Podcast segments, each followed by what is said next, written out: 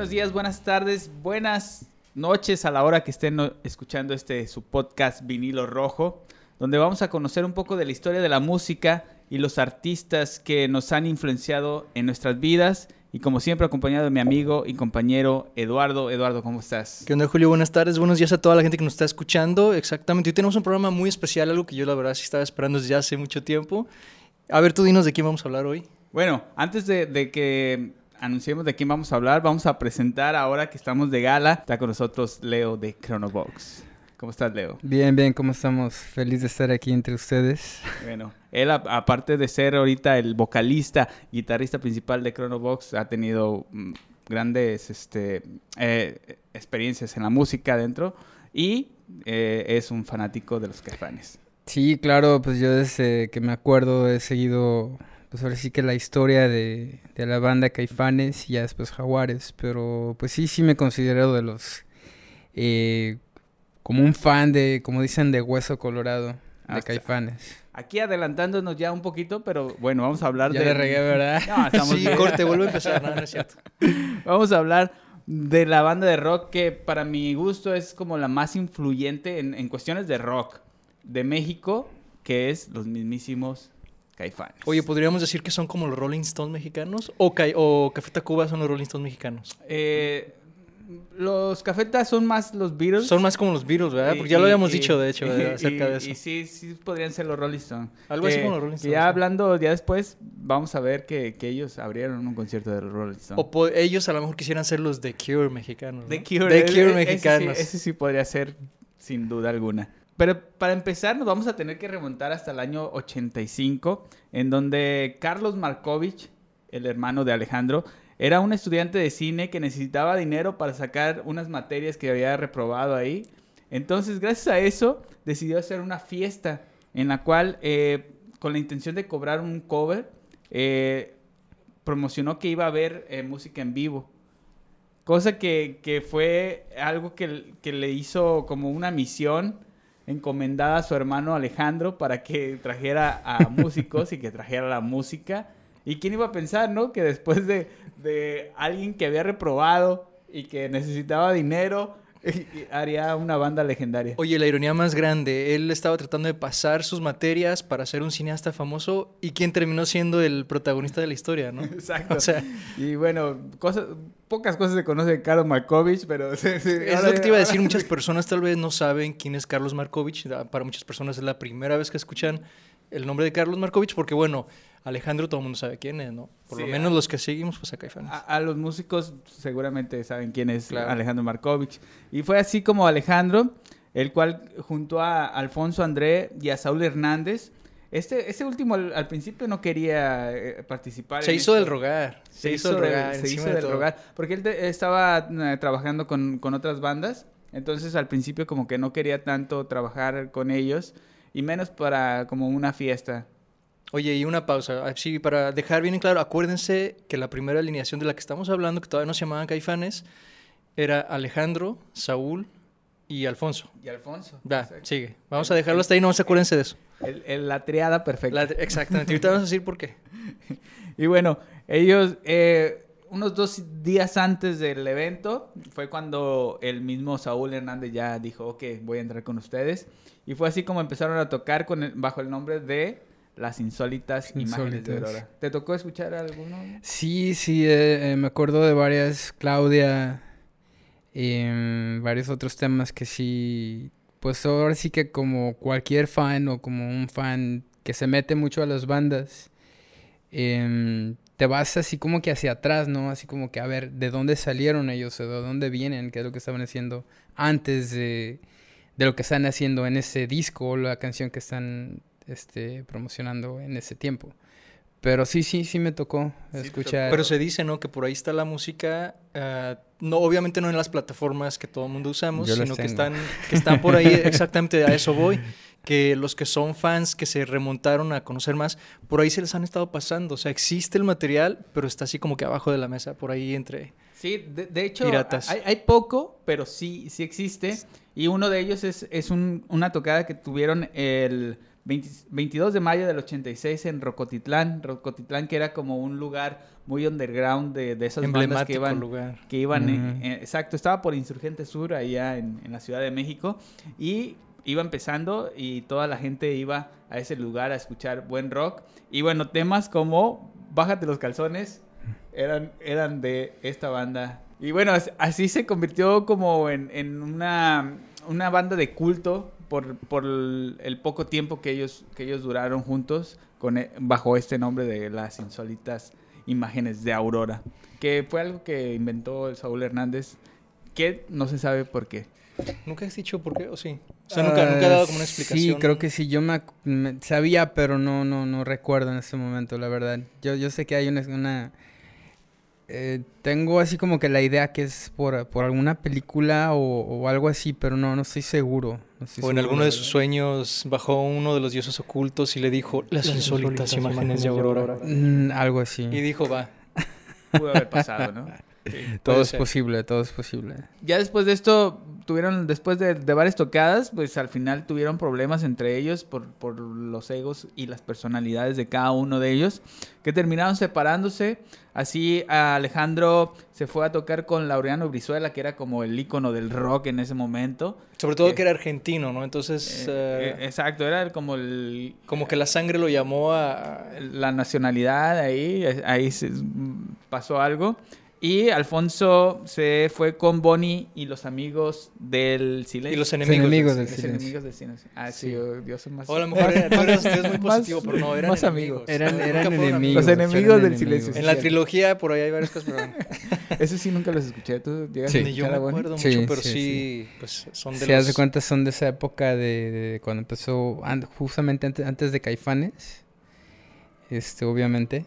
Pero siguieron, cuando se salió Alfonso, siguieron. Sí, Ellos sí. tienen más canciones. Ah, mira. Que son Hay de que- esas bandas que se consideran del, del rock en tu idioma, ¿no? Que fue Sí, como esa onda... Amantes de Lola. Amantes del Neón, este, este, no sé si Fobia se considera todavía. Sí, claro que sí. Este, Sí, Maldita claro. Vecindad, obviamente, y bueno, esa onda Café pues... Tacuba. Café Tacuba. También ahí andaba. Sí. Estaba muy chavito, o sea. Sí. Poco después, Saúl se encontró con Diego Herrera. Ellos se encontraron en el famoso Bar 9, que era un bar de la zona rosa. Que ya los que conocen las zonas rosas saben que es un bar gay. ¿Por qué? Porque seguramente, eh, no, no sé, pero en Guadalajara el- los bar gays se utilizan porque cierran más tarde y porque la cerveza está bien barata. La. Bueno, entonces yo creo que fue una de esas razones Yo creo por que las por eso. Fue una de esas razones por las que ahí estaban y ahí estaban cotorreando. Y bueno, se encontraron, sus, sus novias en ese momento eran amigas, por lo cual este, pues ahí se saludaron y mientras ellos estaban acá platicando, pues decidieron ellos así como, como buenos novios no pelados, dijeron, hey, ¿qué onda? ¿Tú qué haces? Y se empezaron a platicar y se dieron cuenta que los dos eran músicos. Eh, empezó a, haber como una conexión y eh, Saúl le, empezó a como a plantear el proyecto. A Diego le, le gustó, a, a Diego Herrera, porque él hacía como eh, música de, de score de, de algunas películas, películas de, y todo eso. de Valen- Valente- Valentín Trujillo, de los hermanos Armada. Él hacía como las bandas sonoras. Super los- clásicos mexicanos, ¿eh? Para quien no lo sepa, superclásicos. super clásicos, clásicos. eso sí tienen que Ni verlos. Titanic. Regionales. Tienen que verlos para que sepan de lo que están hablando. Exacto. Y bueno, eh, y de esa forma, así empezaron como a juntarse, y le, le- le latió a Diego Herrera el, el proyecto y eh, fue así como surgió Caifanes. Caifanes que viene de, influenciado por la película, bueno, el nombre de Caifanes por la película de los Caifanes de 1967, protagon- protagonizada por Oscar Chávez y Julisa. Una película malísima. Eso te iba a preguntar. Si yo no la he visto, no he tenido el gusto o el disgusto de verla, pero yo sé que tú ya la viste, entonces. Una no la película ma- recomiendas. ma- malísima, pero emblemática por todo lo que surgió. Que bueno, el significado más o menos de lo, de lo que significa Caifán es como el amigo Gandaya o el amigo que las puede todas. Y, en- y es como un pochismo que se utilizaba como el que me cae bien, me cae fine, me cae Ah, fan. sí. Yo leí también por ahí un poco acerca de que, tal vez por la película precisamente, que significaba la persona que siempre está inconforme con el sistema, con, con todo, ¿no? Con todo el mundo siempre está inconforme. Sí, se, Entonces, no se- sé se si- por ahí tuvo bastante el- significado. El, el significado, porque sí era como un, al principio como un pochismo, pero ya luego lo, lo tomaron como para esas personas que eran como medias gandallas, entonces ya se les empezó a decir como, ese es un caifán, ese es... Pero que a- al mismo tiempo con sus amigos era el buena onda, pero sí que andaban haciendo dagas. Fíjate Entonces, que, fíjate que yo tengo otro, otro, Otro significado. otro concepto, Otros- otro otros significado eh, que yo había escuchado era de que la mamá de Alejandro Markovich, eh, así les decía a ellos cuando estaban jugando afuera, cuando andaban en la calle, este, les decían que, que no se juntaran con los caifanes. Con la que- chusma. cosa- básicamente era así como que la chusma, como que los vagos, los...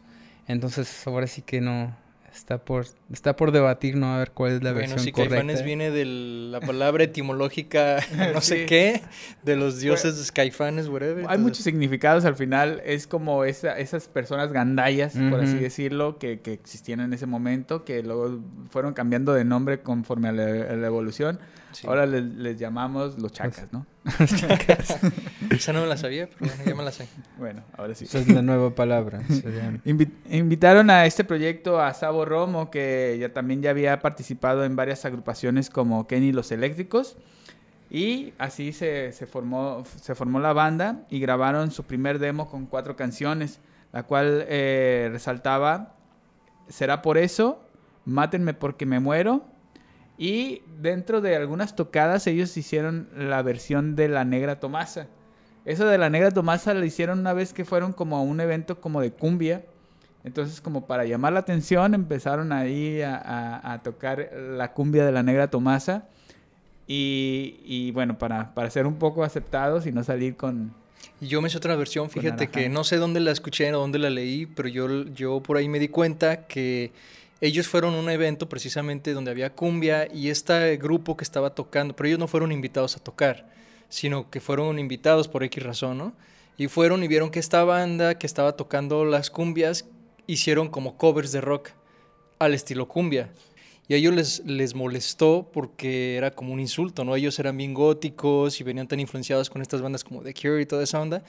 Y se sintieron ofendidos, pero dijeron, no bala de nosotros, vamos a agarrar una canción de ellos y lo vamos a hacer disque rockera. Y se dice que así nació La Negra Tomasa, meramente en plan de burla. Y les funcionó tan bien que dijeron, no, pues es que está, está jalando gente la canción, ¿no? Entonces no sé cuál sea la versión original. Yo tengo otra versión de eso. A ver. La otra versión es que cuando ellos eh, empezaron a tocar puertas en las casas disqueras, eh, ellos, eh, las casas disqueras obviamente no estaban acostumbrados a lidiar o a escuchar ese tipo de música y los rechazaban, los rech- rechazaban todo el tiempo hasta y les decían queremos vender discos, no ataúdes. No ataúdes, exacto. Entonces ellos para, ahora sí que para tranquilizar a las casas disqueras les dijeron, ahí les va la Negra Tomasa, que es un clásico mexicano. Es como para agarrar un poco más de gente, comercializar un poco esta música nueva, obscura, eh, con otras tendencias que traemos, pero con esa canción de, de la Negra Tomasa, así como que los, los mantuvieron este, Al tranquilos, ¿no? Al margen, así como que más, más relax todo para, para poder este, llegar a una casa disquera y que los aceptaran. Y de, de hecho era una canción que no les gustaba, o sea, porque quisieron a las mismas disqueras como sacar otras versiones como así tipo cumbieras, pero con rock, pero ellos no ya no aceptaron, era nomás como esa Mm. esa canción, Como ese una- ese una ese invento por así decirlo y ya. No no hicieron ninguna otra y no no les gustaba tanto este tocar la, la negra Tomasa. Pues bueno, yo no sé si se vale decirlo, pero es la única canción que no me gusta. De toda la discografía de Caifanes es la única que sí le doy next. Bueno, ya después de eso eh, firmaron con, con este con esta eh, eh, Con CBS, ¿no? CBS, que luego sería Sony, que es la, la- la misma que ahora conocemos como Sony. Sí, firmaron con ellos y eh, por su as- aspecto, lo que comentaba aquí eh, Leo, es que si les dijeron, es que ustedes parecen homosexuales y nosotros queremos vender, Vender discos, discos. no vender Ataúdes. ataúdes por cómo se la influencia de, de Cure que tenían ellos en ese momento, que se pintaban eh, Que usaban lo- maquillaje. los, ojos, se usaban maquillaje, el, el peinado eh, muy desenfrenado, por así decirlo. Y bueno, ellos este, tenían su imagen. Que en una entrevista, Sabo Romo, cuando recuerda esa anécdota, dice: "S- Cuando nos dijeron eso, dijimos, por aquí es donde Es el tenemos camino que ir". correcto. Mm, Sí, sí. exacto. Si estamos, este, eh, los viejitos no nos están haciendo caso. Es que vamos bien. Porque vamos, vamos bien. Entonces por ahí tenemos que seguir.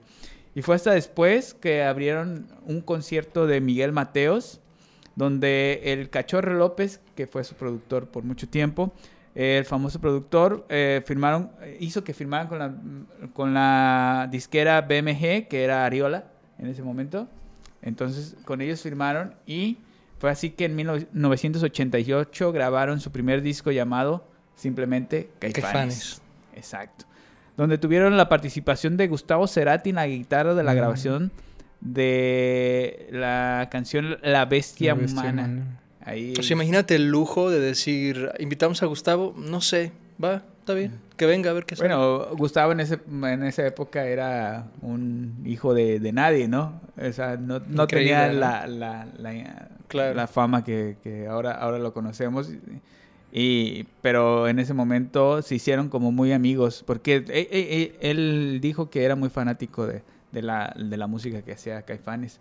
Le gustaba mucho cómo, cómo tocaban, entonces compartieron eh, escena y hay una anécdota donde, donde se ve que, que los presenta como... Se oye el, el audio en el cual eh, Gustavo Cerati dice, ahora les voy a presentar unos amigos y dice, ah, no mames, güey, son los caifanes. Y, ahí, ahí, ahí quedó en el recuerdo para, para los caifanes. Para la posteridad. Esos son los buenos contactos, fíjate. Son las buenas amistades. Exacto. bueno, ya después de, de varias presentaciones, Sa- Saúl se encontró con Alejandro en, en un bar y le, le dijo la responsabilidad que él tenía de, de- de cargar con lo que es tocar la guitarra y cantar. A lo cual eh, el mismo Alejandro le dijo, ¿y por qué no metes otro, un- otro guitarrista? Y Saúl le dijo, ¿y por qué no tú? Y ya dijeron, pues va. Y fue así cuando este Alejandro Markovich entró en nueva, de nueva Nuevamente, exactamente. A, a- a lo, ahora ya a Caifanes. No, Lo cual no, no estaban todos de acuerdo porque Sabo Romo dijo que no estuvo tan de acuerdo por lo mismo de que ellos ya tenían un El pasado tormentoso en el cual pues sentía que iba a pasar algo. Sí, pues las cosas si no salieron bien antes, pues no. Yo creo que ya se veía venir, ¿no? Así como si dijeron, sus personalidades no ya chocaron una vez, dos veces, tres veces. ¿Por qué arriesgarnos a otra vez? O sea, Exacto. Pero al final se reconoció el, el- el- el buen guitarrista que es Ah, Alejandro sí, no, claro Markovich. que sí. Entonces, por eso es que, que a pesar de, de- de esa mala espina que tuvieron en el pasado, pues tuvieron la oportunidad de, de- de hacerlo de nueva cuenta, ¿no? ¿Sabes que para mí se me hace como, como Alejandro Markovich y Saúl son como Optimus Prime y Megatron o como Magneto y eh, Xavier? Son esos como amigos y enemigos a la vez, como Sí, que se como- necesitan, pero como no pueden estar juntos. Carla Luna y, y Panini. Sí, No, o Gloria Trevi y. Alejandra Guzmán, que se necesitan una a la otra, la gente si no, no entender, venden, o sea, sí va a entender. algo así más o menos era la cosa. Bueno, Ah, amigas y rivales, por así Ah, decirlo. exactamente, no, no lo puse a escribir mejor.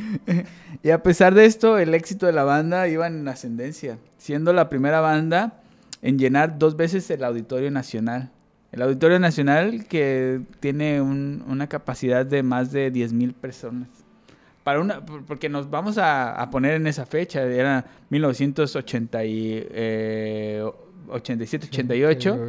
Es que no era Eh, fácil para un artista El, llenar. el rock venía perseguido de, desde Avándaro con, con todo lo que, lo que pasó y entonces casi no había bandas de rock y era muy underground y ya para que una banda llenara un auditorio, que ahorita ya en esos tiempos ya es un poquito más fácil, pero en, ese, en esa época viniendo de todo ese antecedente que tenían, era muy difícil. Era un reto y, total. y ellos lo hicieron dos veces, llegan- llenando el, el Auditorio Nacional, lo cual demostraba que había buen rock y que la gente estaba ávida de, de escuchar rock Que era un mexicano. mercado, ¿no? Que también las disqueras, como lo dijiste, no, no le estaban prestando atención, pero ahí es donde se dieron cuenta de, ah, ok, ahí tenemos ya una banda, sobre todo con toda la invasión, por decirlo así, de bandas argentinas, donde vieron, hay un mercado mexicano que está exigiendo Exacto. calidad de música de rock. Y, y- y que hay bandas de rock que también son mexicanas que tienen buen, Estaban dando buen material.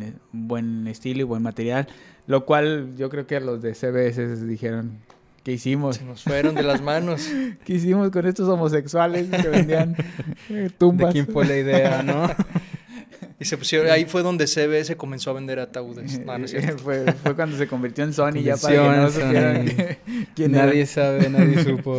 Ya en 1990 sacan el segundo disco bajo la producción del mismo Cachorro López y con la ayuda de Gustavo Santolaya, que ya también había, había ah, aportado al rock mexicano con, con Café Tacuba. Café Tacuba. eh, y también allá el rock argentino con varias bandas, entre ellas Soda Stereo. Y eh, de nombre Caifanes 2, pero todos lo conocían como el Diablito. Por la es portada, extraño, ¿no? Sí, por la portada que ten- tenía esa, ese, ese símbolo del, del diablito que sale en la lotería. Por eso era reconocido como el diablito, pero fue registrado como Caifanes, Caifanes 2, como volumen 2, por 2. decirlo así. Exacto, pero no, todos decían. Fíjate que yo nunca, nunca había, nunca, o sea, yo no sabía eso de que era Caifanes Volumen 2. Sí. Yo siempre, siempre pensé que era el Diablito. Yo también. Sí, Hace o sea- poco que vi la portada me di cuenta que en ningún lugar dice el diablito y yo sí pensé, pero ¿dó- ¿cómo? Sí, ¿Dónde ya, ya ahorita ya es como conocido como el Diablito y ya lo, lo, lo buscas y ya lo puedes encontrar. Si Como buscas el disco El Diablito, Sí, ya, ya es como que- ya lo encuentras. Pero al principio fue registrado como Caifanes Volumen 2, pero toda la gente decía El Qué Diablito. aburrido, ¿no? Caifanes volumen 2. Exacto. El Imperio contraataca, algo así. O sea, como que no. No, nu- nunca las segundas partes fueron buenas. No, la verdad no. Pero bueno, por- yo creo que la gente misma dijo, este es el diablito por Sí. porque Caifanes 2 está muy aburrido. Muy seco. Una enciclopedia eso. Ahí resaltaban las canciones como Antes de que nos olviden, que era un tributo a todas esas personas fallecidas del movimiento estudiantil del 68, que viene de, de ese movimiento también rockero que había, Claro. que viene... Revolucionario. Exacto, todo, todo eso venía desde, desde antaño. Entonces quisieron hacerle como un tributo tanto a las personas eh, que eran los que escuchaban como a las personas que estaban tocando ahí mismo. Y eh, Los Dioses Ocultos y su más grande éxito, La Célula que Explota. Ahí Ese fue esa, el boom, ¿no? De esa, esa mezcla entre las trompetas de mariachi, la guitarra acústica, la, la guitarra eléctrica, fue que en serio explotara, pero la popularidad de... No, y sabes qué, yo creo que esa canción es, es como muy emblemática, como dices, por la música y mucho más por la letra. La letra tiene mucho que ver y yo creo que cualquier persona en cierto punto de su vida se puede llegar a identificar con esa letra de, de Saúl, de esa canción. Eh, por así que, ¿quién no ha identifi- se ha ident- identificado en esa canción? Es que Saúl Hernández siempre ha, ha sido reconocido como un gran poeta. Sí. O sea, a pesar de, de tocar, tocar rock, él es como el poeta del, del- del rock. Entonces, eh, tiene una influencia increíble lo que él ha hecho al, al a la música bajo, bajo la tutela de, de- de sus poesías. Y bueno, solamente esa la de Bájate los calzones y... Sí, se le ese yo creo que Sí, fue Sabo, yo creo no que se la sé. escribió en la secundaria y dijo, va, hay que escribir. Eh, ya". sí, Pero es que a lo ya- mejor no tenían más. Sí, o sea, Sí, eso ya- pasa. ya está. Fue, fue tarea en la escuela y... Sí, bájate los calzones.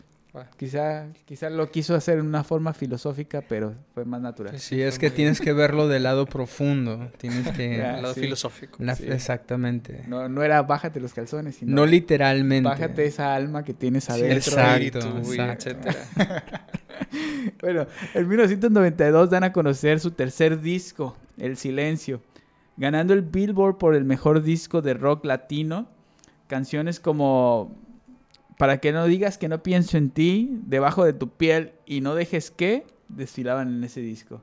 Ese, ¿qué tal? Si te tocó. Ah, escucharlo? claro, claro. Pues ese hasta la fecha es uno de los discos que más escucho. eh, Miércoles de Ceniza, El Comunicador. Eh, son canciones que, de hecho la de Tortuga también me, me gusta mucho por, eh, ahora sí que lo que viene en las letras. Eh, yo lo puedo interpretar de una manera, pero igual y tú lo interpretas de otra manera. O sea, es, es, es- eso es lo, la magia de, de las letras, de la música, que a pesar de que fue en el noventa y tantos, 92. eh, pues yo estaba chavito, pero yo me acuerdo que él tenía el disco, bueno, el cassette, Sí, era cassette. era un cassette, Sí. em, y yo me lo robaba hasta temporalmente para escucharlo, porque a mí me gustaba mucho, me gustaba, no entendía mucho, todavía no estaba en esto de la música, pero sí me encantaba muchísimo ese sonido, ese sonido raro en ese momento para mí. Eh, las letras no entendía mucho, pero sí ¿Se podría decir que el silencio fue tu primer contacto con Caifanes o ya, o ya los venías escuchando desde antes? Ah, yo creo que si no fue el primero, sí fue uno de los primeros eh, contacto pues con directo con la banda. Eh, porque anterior de eso eh, yo había escuchado obviamente La Negra Tomasa, pero no fue muy de mi agrado eh, en ese momento porque pues yo obviamente no sabía mucho de música ni nada. Pero yo cuando empecé a escuchar El Silencio me encantó, o sea, me, me, me fascinó completamente que de hecho hasta hice algo para tener una copia de ese cassette, pero después se me perdió. Pero sí, o sea, fue, fue así como que uno de los primeros discos que me, me que influyó muchísimo en, en, pues ahora sí que en todo lo que vino después. Perfecto. Pues yo creo que para muchas personas, ¿no? O sea, no sé si por eso lo mencionas, que muchas personas consideran ese como su primer contacto a Caifanes, ¿no? A Sí, pesar lo- de que habían escuchado, por ejemplo, La Selva que Explota y todo eso. Sí, lo que pasa es que ya como el silencio ya, ya salió como una, mm, una especie de, de- de ya esta banda ya está consolidada totalmente. Entonces cuando salió el silencio ya había gente esperando ese, ese disco y, y gente que no lo conocía. En ese disco del silencio fue cuando empezó a, a- conocer lo que era el rock mexicano ya en forma Ya un consagrado, ¿no? Aparte recordemos que para entonces ya, por ejemplo, MTV, Telehit, estaban varios canales nacionales, no solo en México, sino también internacionales, que ya estaban apoyando. Y Caifanes, que siempre, bueno, había tenido videos musicales, como que para el silencio ya se preocuparon más por dar una calidad superior, ¿no? En sus videos y ya tenían pues más exposición también. Exacto. Bueno, fue cuando, cuando mejor estaba la banda en posición, por así decirlo, cuando estaban en el top. Eh, Romo decide separarse por ya no aguantar el, eh, los encontronazos que tenían entre, entre Alejandro, entre Saúl y, y los egos que estaban ahí. Entonces, Era como el hijo que ya no aguanta que los papás no dejan de pelear, ¿no? exacto, que ya dice, ya divórciense mejor. ¿Saben pero- qué? Me voy. Si no se separan, me voy. Y ya dejó, dejó de la banda después de un concierto en el Palacio de los Deportes. eh, y después lo mismo hizo Diego Herrera, también por los mismos motivos de que ya era demasiado tiempo estar con ellos. Se la pasaba más con la banda que con su familia. Y aparte, pues, esta familia que, que él tenía, pues era una familia, como ustedes dicen, disfuncional, que no, que no quería nadie estar ahí en medio de, de esas Todo ese drama, ¿no? trifulcas y dramas que había dentro, que al final eh, volvieron a, a conformar ese trío, trío peligroso. Exactamente, a eso iba cuando al principio dije que se acordaran cuál fue la primera alineación, porque irónicamente terminaron siendo la, una de parte de la alineación importantísima de Caifanes. Otra vez terminaron como ese trío, ya incluyeron a otros músicos que, que ya no son como nombrados caifanes porque simplemente estuvieron ahí Como en- en, apoyando las tocadas, musicalmente, porque ¿no? no, eran, no eran parte de, de, de caifanes, simplemente apoyaban en, en, los, en las tocadas en vivo y, y en algunas grabaciones. Pero, pero ya se quedó Saúl Hernández, Alfonso, Alfonso y y Alejandro. Alejandro, Markovich. Otra vez el, la tri, trifec- ¿cómo, ¿Cómo se dice? Tri- ¿Trío? Trilogía Trilo, sí, imperfecta. imperfecta totalmente. Continuaron trabajando, llegando a ser la primera banda de rock en hacer un MTV Unplugged. Un MTV Unplugged. Aparte que ellos tres fueron parte de uno de los discos más importantes en la carrera de Caifanes. Exacto. O sea, irónicamente fu- fueron ellos los protagonistas de ese disco que se consigue, considera todavía uno de los más importantes yo creo, Exacto. de la A, carrera. a- a eso vamos. Después, después del MTV Unplugged que, que no fue tanto acústico, sino que fue medio, medio eléctrico. Eh, ellos en 1994 sacan su cuarto álbum titulado El nervio del volcán, que era lo que, lo que hablaba. Oye, y regresando un poquito a eso, no sé si te diste cuenta también por ahí que, que el mismo Saúl, cuando decidieron hacer el MTV Unplugged, él dijo que no era una sesión acústica, sino angústica porque era una angustia estar a un lado de... Y que todo, durante toda la sesión, todo el concierto, no se podían mirar ni a los ojos. No podían ni siquiera soportar su presencia. Tuvieron, sí, varias presentaciones así, de que ya se, se notaba la... Ah, ya la distancia que tenían entre ellos, de, de su, su forma de ser, sus egos, Solo ellos pueden saber qué era lo que ellos tenían entre... De hecho, en los conciertos era, ¿eres Team Saúl o eres Team Alejandro? ¿no? entonces los separaban para... porque al no, final, no es cierto. no vayan a decir que estoy diciendo cuenta, nunca volvió a ser lo mismo Saúl sin Alejandro y Alejandro sin Saúl. O sea, era como algo que se necesitaban los dos para sobresalir. El yin y el yang. Y, y pues al final no, no se pudo, ¿no?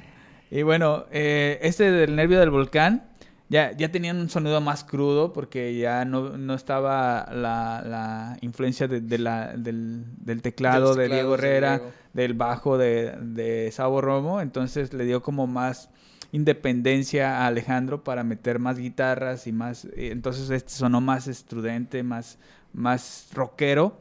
Y bueno, canciones como Aviéntame, Aquí no es así y afuera que esta última, si, si se dan, eh, él, lo dice en, una entrevista afuera, es como el, reflejo de la situación que se estaba viviendo dentro del núcleo de la banda, ¿no? E, era decir, afuera tú no existes solo adentro, este, cuando crees que estás levantando, estás en el suelo y ya no te levantas porque ya no se puede, ¿no? Era bastante obvio. Yo creo que esa letra es bastante obvio de lo que estaba sucediendo. Y aparte, pues todo el mundo nos dábamos cuenta, ¿no? De lo que estaba sucediendo. Y, el, video que, ganó el mejor video de, rock eh, eh, a nivel de... No, estoy seguro si era Billboard o, un Grammy, pero ganó un, un premio al mejor video. Pues ahí también se da a notar que es como una pelea entre, entre, ellos mismos, ¿no? Entre los Decepticons y los Autobots. Entonces ahí, ahí hicieron eso. Y algo que se notó mucho es en una entrevista que hicieron allá en Colombia, no sé si de ustedes le ha tocado la oportunidad, que se ve como, como es muy incómodo cuando la, la que entrevista dice, ¿y qué después de todo este tiempo, qué tienen ustedes en común? A lo cual contesta... Eh, Alejandro, pues tenemos el, esqueleto y el número de cromosomas. Se me hace súper interesante cuando dice, ¿qué ves cuando... ¿Cómo es? Eso, le responde. ¿Qué ves cuando me ves? ¿Qué ves cuando me ves? Creo que le, preguntó Saúl a Saúl le preguntó a Alejandro. Y él dijo lo mismo que tú. Lo mismo que tú. Y hubo un momento, se dice que hay un momento ahí como de siete segundos de silencio donde nadie sabe cómo, qué sigue, o sea.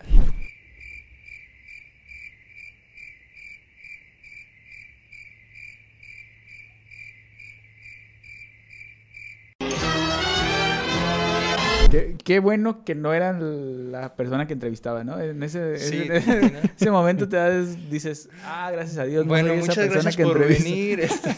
Qué incómodo, ¿eh? Sí, qué súper ¿Para dónde te vas?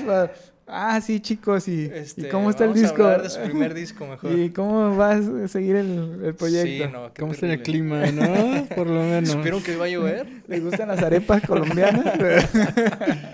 Ya no ya no tenía ni idea de, de, Traigo una gaseosa. de qué decir. Al final ya es, eh, Saúl Hernández dijo que era como algo personal y visceral que ellos tenían que, que en su momento se tenía que, que, arreglar, pero bueno, en ese momento sí fue Bastante demasiado incómodo para la gente que estaba ahí. Y al final, pues ya, lo que se ve a venir, ¿no? La separación inminente de, de lo que es Caifanes en un concierto que hicieron en 1995 en San Luis Potosí. Ahí fue donde decidieron ya, ya no seguir con, con, el proyecto. Y bueno, se ve también ahí una imagen así un poco perturbadora donde Carlos Markovich en Trata ese, de en ese unirlos, ¿no? concierto, Sí. exacto. Trata de empujarlos así como cuando estabas en la secundaria y te empujaban para Como que le dijeras a la abrazo, niña, abrazo, a la niña de, no. de, A la niña que "Eh, te gusta, gustaba, te ¿no? gusta, sí, dile. Y no. Exactamente así, pero con su con su guitarrista. Qué feo. Trata de y el otro que no quiere, el otro que ni voltea y es así como Eh, Fue bastante obvio que ya no se podía. no se podían ni, ni ver. Eh, él trató de, de- de hacer un poquito por, por esa banda que él, a- al final de cuentas, eh, fue alguien que, que ayudó mucho a que se creara. Pero al final, él mismo dice, Caifanes... Al final, Caifanes se, acabó.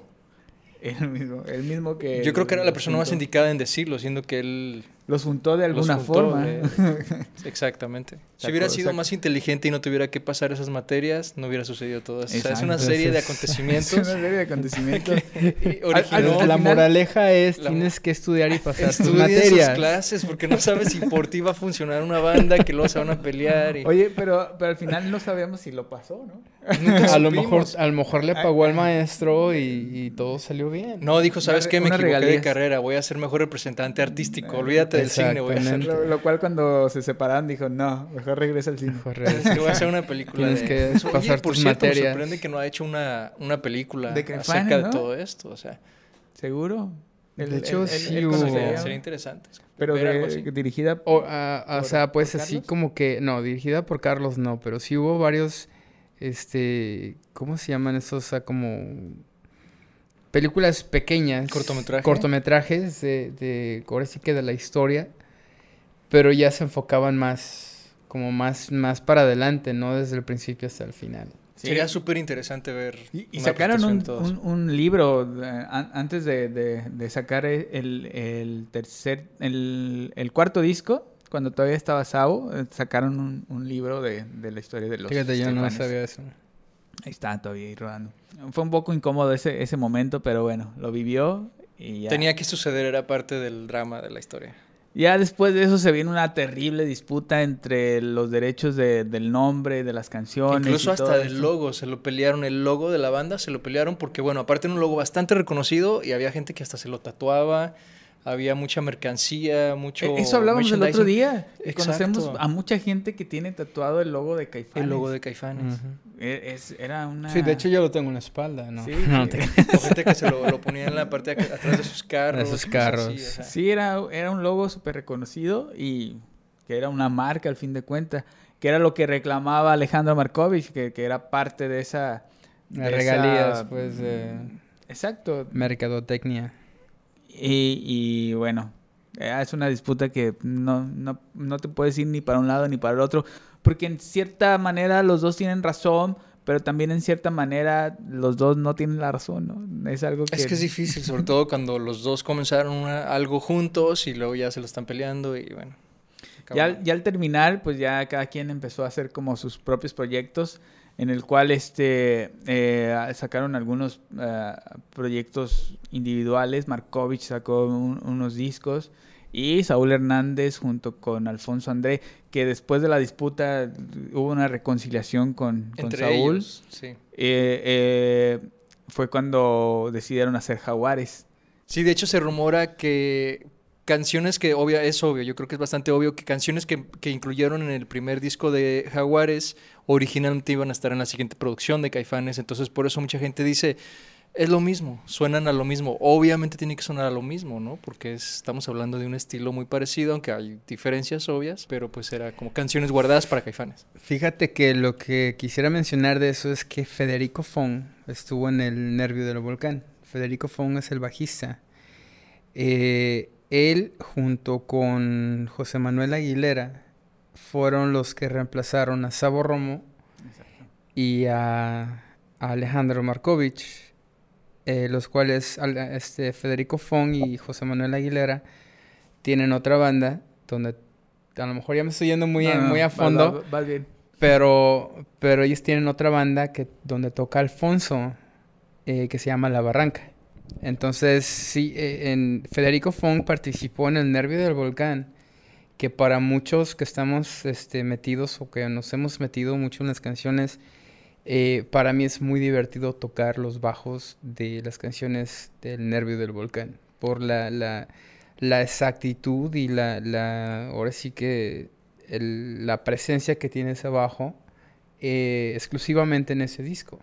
Al- algo que no comentamos, que al principio Saúl Hernández era el bajista de... de, de Ah, sí, él dejó las el bajo. insólitas imágenes de Aurora, era el bajista, así como Leo empezó también tocando el bajo, que ahora ya, ya es el guitarrista, pero él, él, él era eh, el, el bajista y cantante, y ya después ya se hizo el guitarrista. Sí, es que es fácil. Así pasa, ¿no? Eso pasa. De repente te sale un... Así como Sí, que- la, la barranca que el- después haremos algo de la barranca porque también tiene una Sí, historia, tiene Una muy historia muy grande, claro. Que, que es un poquito más underground, que no llegó a ser como el boom que, que fueron bandas como Café Tacuba, Maldita Vecindad o, o- o los mismos Caifanes, pero que es una banda increíble que tenía buenos músicos. No los mencionamos aquí por lo mismo de que, de que no fueron mm, esenciales en Caifanes, simplemente estuvieron como de paso. Fueron parte de la historia. básicamente. Pero, pero bueno, ahí, ahí estuvo su, su aportación en, en lo que, en lo que ellos, en lo que ellos grabaron y en lo que ellos tocaron con Caifanes. Y bueno, también Alejandro se dedicó a, a producir a varios artistas y sacando un disco como solista que si han tenido la oportunidad de, de escucharlo, el sonido es totalmente también Caifanes. La voz sí cambia totalmente y las letras, porque sí, la voz que tiene Alejandro para mi gusto pues no es la mejor, pero la música la escuchas y dices, esto es Eso es Sobre Caifanes. todo las Caifanes. guitarras, ¿no? Las Las, guitarras. guitarras sí son Caifanes bien- Underground, algo así. Caifanes sin, sin poesía, Sí.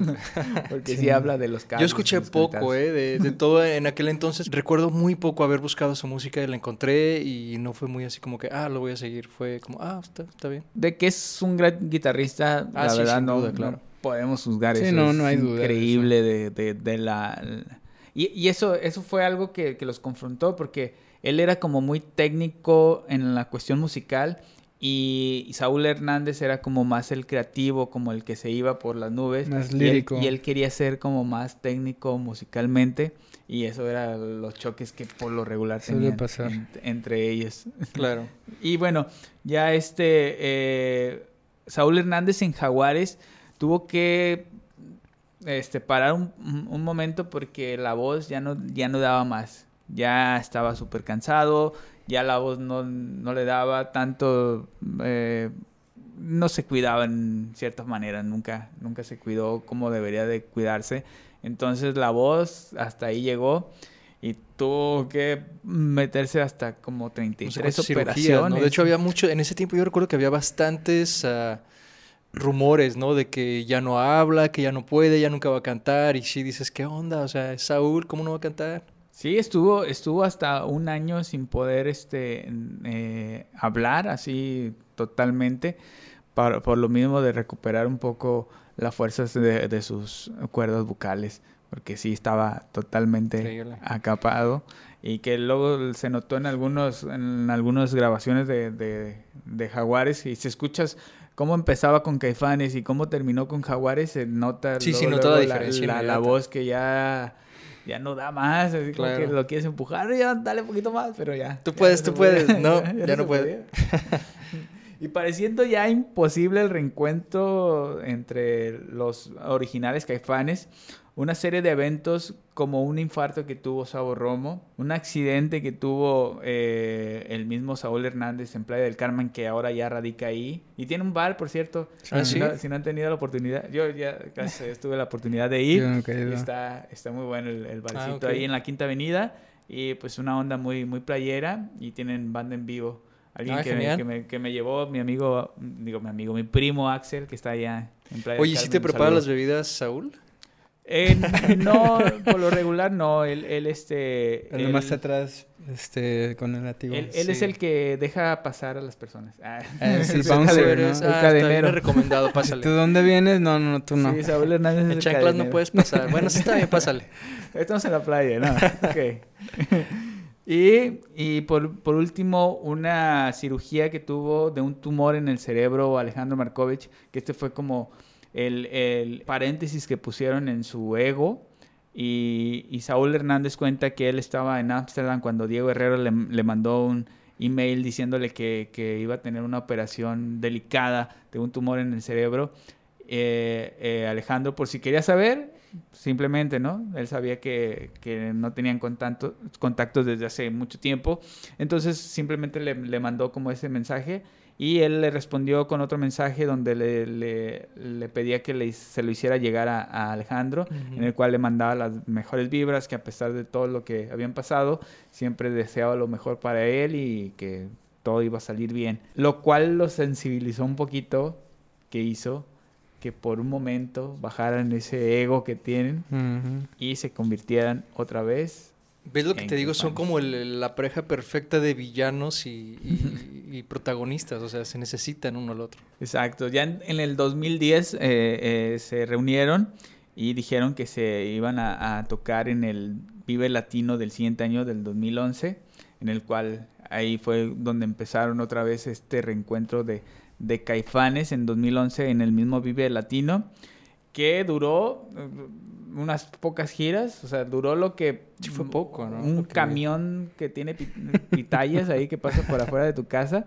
O sea, el tiempo de que te pones los tenis, ya el camión Ya se fue, ya olvídalo, ya, lo está en, la- en- en tres cuadras. Eso, eso mismo Eso duró. duró, exactamente. el reencuentro de los originales caifanes, porque al final de cuentas ya fue como unánime de, de el único que no queremos es Alejandro y entre todos los caifanes que, que todavía siguen tocando, sacaron a Alejandro, entonces sigue tocando caifanes, pero sin Alejandro. Sin Alejandro. Alejandro se dedicó a hacer un libro en el cual cuenta su, su versión de los hechos como su verdad.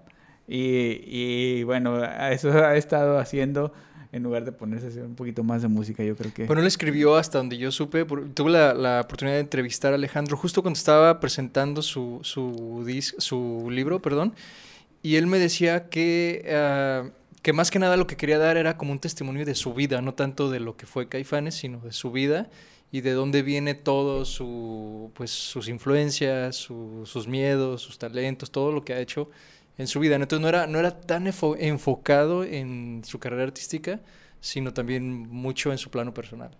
Y a- así ahorita siguen tocando lo que es Caifanes, que, que también tuvieron ahí como esas variantes entre todos. Sa- Sabo Romo tuvo un disco como solista llamado SSS. Eh, Alfonso André también tiene un disco como solista. Donde él canta. Donde él canta y aparte eh, también le ayudó a su esposa Cecilia Toussaint. Cecilia Toussaint, sí. eh, También en, en- en algunas, en algunas canciones. Y Alejandro Markovich tuvo su, su- sus canciones. El disco más recomendado es el de Alebrijes. si es, es muy bueno. Y Saúl Hernández también tuvo su, su proyecto Su solista. proyecto solo, ya. Entonces todos tuvieron ahí... Pues cada quien quería sacar lo que traía, Diego Herrera ¿no? también tuvo su, su proyecto, pero él era eh, instrumental. No, Sí, porque él, fue el tocaba el teclado. fue el único y que no cantó. El saxofón, sí. Sí, A lo mejor tenía mejor voz, ¿no? A lo mejor. a lo mejor nadie va Nunca a vamos saber a saber. No. Un tenor acá de primera. Oye, pero es que independientemente fue como buena escuela, ¿no? Caifanes es como una escuela de toda esta gente, no solo los protagonistas, los cinco originales, sino de toda la gente que ha pasado por ahí. Apar- aparte de los músicos eh, que hicieron Caifanes, ya eran músicos reconocidos antes de, de estar en Caifanes. Ya, o sea, ya, ya era gente que ya estaba preparado para, para, para un proyecto interesante. Entonces ahí sí se, se juntó eh, el hambre con las ganas de comer y todo todo salir, ¿no? coincidió y dio el punto perfecto. Exact- exacto. Entonces fue, fue, fue muy bueno. Que ahora ya el- po- el, eh, lo último que han hecho los caifanes es un sencillo llamado Heridos. Heridos. Que no sé si lo han tenido la oportunidad de escuchar. Sí. Bueno, Sí, de hecho lo, unas lo- dos mil veces. yo creo. sí. Bueno, lo anunciaron en el 2018. Nada más dijeron, solo queremos avisarles que ahí viene un nuevo sencillo. ¿Cuándo? No sabemos. Y ya.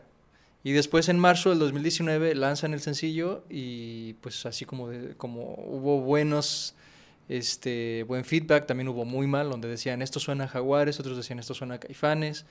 Y bueno, al final de cuentas es material nuevo, ¿no? Pues yo creo que, em, digo, a mi punto de vista, eh, ahora sí que como vocalista, lo que se trata a veces es evolucionar. Y si te estás agarrando de las raíces para tratar de agarrar a la gente otra vez, no sé, siento como que, como que le faltó más experimentar. En cuanto a letras, en cuanto a, a- a música, creo yo que le faltó más Se, mm, se fueron experimentar. Se puede decir que se fueron por lo fácil. Exacto. Por lo seguro, Fue, así como que lo, el- lo- lo más fácil, que, que es lo que nos ha estado funcionando. Ah, vamos a ponerle este- esa fórmula otra vez a ver, a ver qué pasa. Creo yo, no sé. Yo creo que es una de esas cosas que tienen doble filo. O haces algo parecido porque tus fans, recordemos, pues es gente que te siguió a lo mejor desde el principio y quieren escuchar en lo que se quedó la historia. Y después la gente que, que los nuevos no les va a gustar porque van a decir esto suena ah, viejísimo. O haces algo nuevo y dicen esto ya no es la esencia que tenía la banda. Entonces es difícil, yo creo que... De lo, de lo que hablábamos de, de Café Tacuba, que ellos, ah, conforme han pasado los años, han ido evolucionando y han cambiado su- sus raíces y, y- y no es el mismo Café Tacuba que tocaba al principio que el Café Tacuba que está tocando últimamente. Pero ¿sabes qué? Porque nos acostumbraron. Exacto. Desde el principio, el disco 1 y el 2 y el 3 no son lo mismo. Desde el principio sabemos que Café Tacuba, si viene con algo, es nuevo y es diferente. Y aparte, aparte el público que sigue a, a Caifanes es muy diferente que al público que Muy sigue difícil, ese público Café es muy difícil. Entonces sí, ellos también se, se fueron por, por el lado de, de- de más de sus El lado fans seguro. y un lado más, más seguro. Que a mí, en, en mi parecer, me parece una buena canción. No es la mejor de Caifanes, pero es una buena canción que, que daba a conocer la nueva etapa de A Caifanes. mí lo que me gusta es el solo. A mí me parece como que es una de esas, como lo dices tú, como esas B-tracks que les llaman, como canción lado B que vienen acompañadas del, del bueno, o sea, Sencillo, eh. como esas canciones que son para rellenar.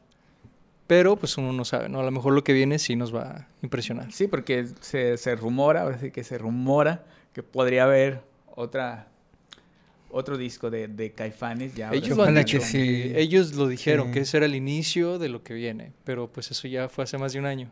Tendremos que esperar. Entonces, no Porque sé. aparte cada uno tiene sus, sus proyectos. Sabo Romo está en, en el rock por tu idioma. eh, seguramente Diego Herrera está haciendo más Claro, produciendo. Luego también ya su, el hijo de Diego ya toca también. Que ha estado con Jaguares, ha estado tocando junto con Diego.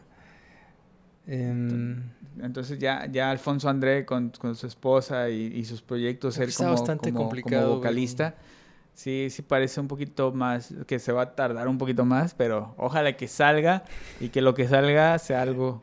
Que no hay pretexto, ¿eh? Porque ya cada quien puede grabar en su casa, ya no es como que se tienen Sí, que ver y tienen que reunirse no, en un pero es que estudio. ellos, ellos son de juntarse. De- de la vieja escuela. De la vieja escuela, de grabar en cassette y toda la onda. Ok, bueno, y, y así como que extra, me gustaría saber, va- a ustedes personalmente, que una, escojan solo una cosa que les dejó Caifanes.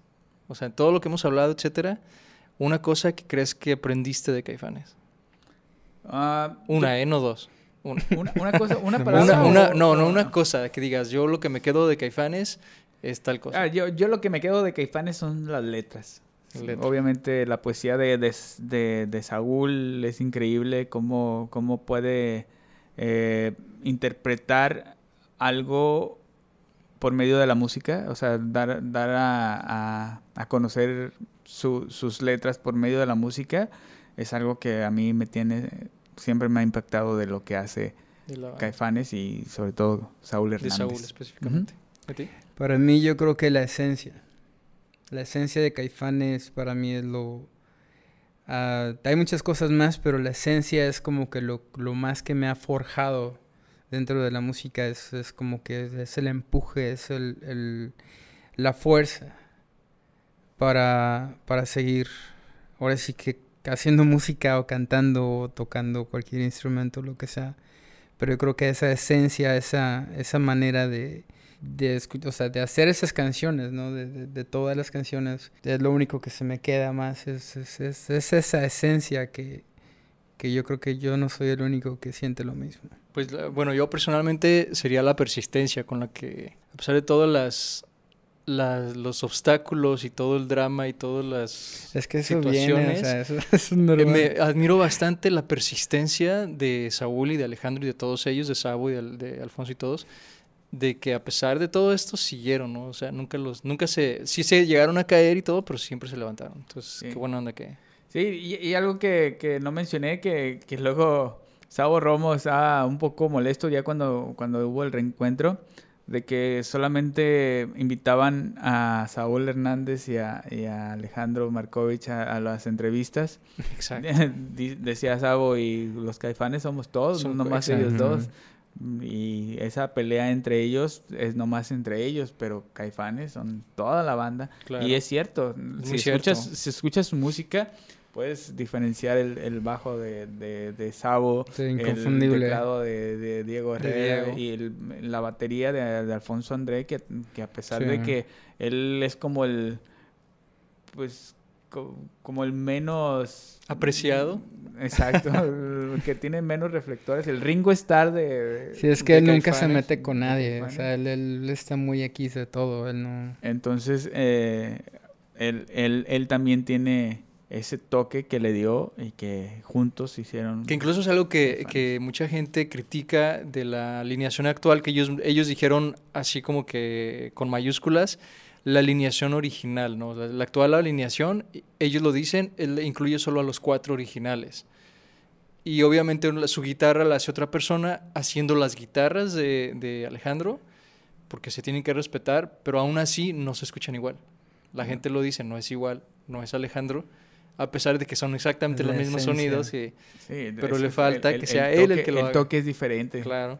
Y, y bueno, pues hasta aquí terminó esto que es la historia, que todavía tiene muchas páginas por, por que contar, continuará. que continuará, Continuará. de Caifanes, que después de esta pandemia no sé qué va a pasar. No sé qué sigue, Que, pero no, que saquen el disco No, antes de que llegue. Antes de que algo. nos invadan los extra- extraterrestres, ¿no? Al- algo. pues, algo- algo- que- por lo menos. que por pas- lo menos. Tiene que pasar algo antes de que... y así, así es la historia. ¿Qué les pareció? Muy bien. Muy completo. ¿Muy completo? Completo. Yo creo que nunca terminaríamos de hablar. De hecho, lo decíamos antes de iniciar el programa, que es una de esas bandas que, que puedes llevarte horas hablando de ellos y siempre aprendes algo nuevo. Sí, porque faltaron los detalles y, y las variantes que tuvieron, los... los Más dramas, más pleitos, el pero drama eso- que tuvieron. Y aparte, aparte el seguimiento de la gente. Ahí, ahí, en cierto, eh, cierto año atrás tuve la, la fortuna de, de estar en el Club Caifanes de aquí de Chicago. Aquí en Chicago había dos, Club Jaguares, Club Caifanes, los seguíamos. Este, en México está el Ritual del Perro, eh, Guerreros de Sangre de California y muchos otros que pues, ya se me olvidaron, pero había mucha gente detrás de ellos. No, pues un saludo a todos. a- Un saludo a Si es todos. que todavía existe, sí, ¿no? Se- sí, seguramente que todavía existe, todavía. Si es, si es al- algo de Caifanes, seguramente... Sí, sí, no, pues ellos se es- juntan. ya todo es digital, ya todos en sus grupos en Facebook. yo, creo que todos sus hijos ya se juntaron Sí. para Los nuevos Caifanes. los, Los nuevos los caifancitos, ¿no?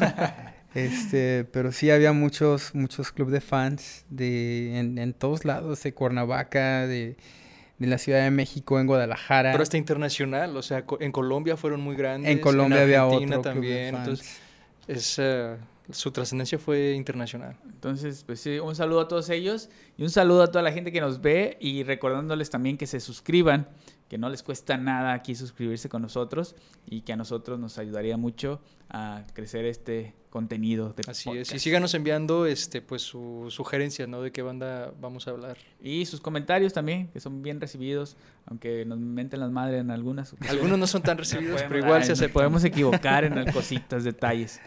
Pero eso bueno, pasa, eso pasa. algo para despedir. Ah, no, pues gracias por ah, dejarme estar aquí, por No. ser su primer invitado. Em, pero sí, pues muchas gracias por... No, gracias por, Por este venir y- espacio. y ya sabes que aquí es tu sala de estudios. Es mi sala, es mi Literal. estudio. Literal. ¿Algo para despedirnos? No, pues muchas gracias, como lo acabas de decir, muchas gracias a toda la gente que nos, que nos sigue, que siempre nos está ahí al, al pendiente de nosotros. Y bueno, pues ya para ver el, el próximo show, a ver de qué hablamos, ¿no? Perfecto. Pues esto fue Vinilo Rojo. Muchas gracias. Hasta la próxima. Ciao.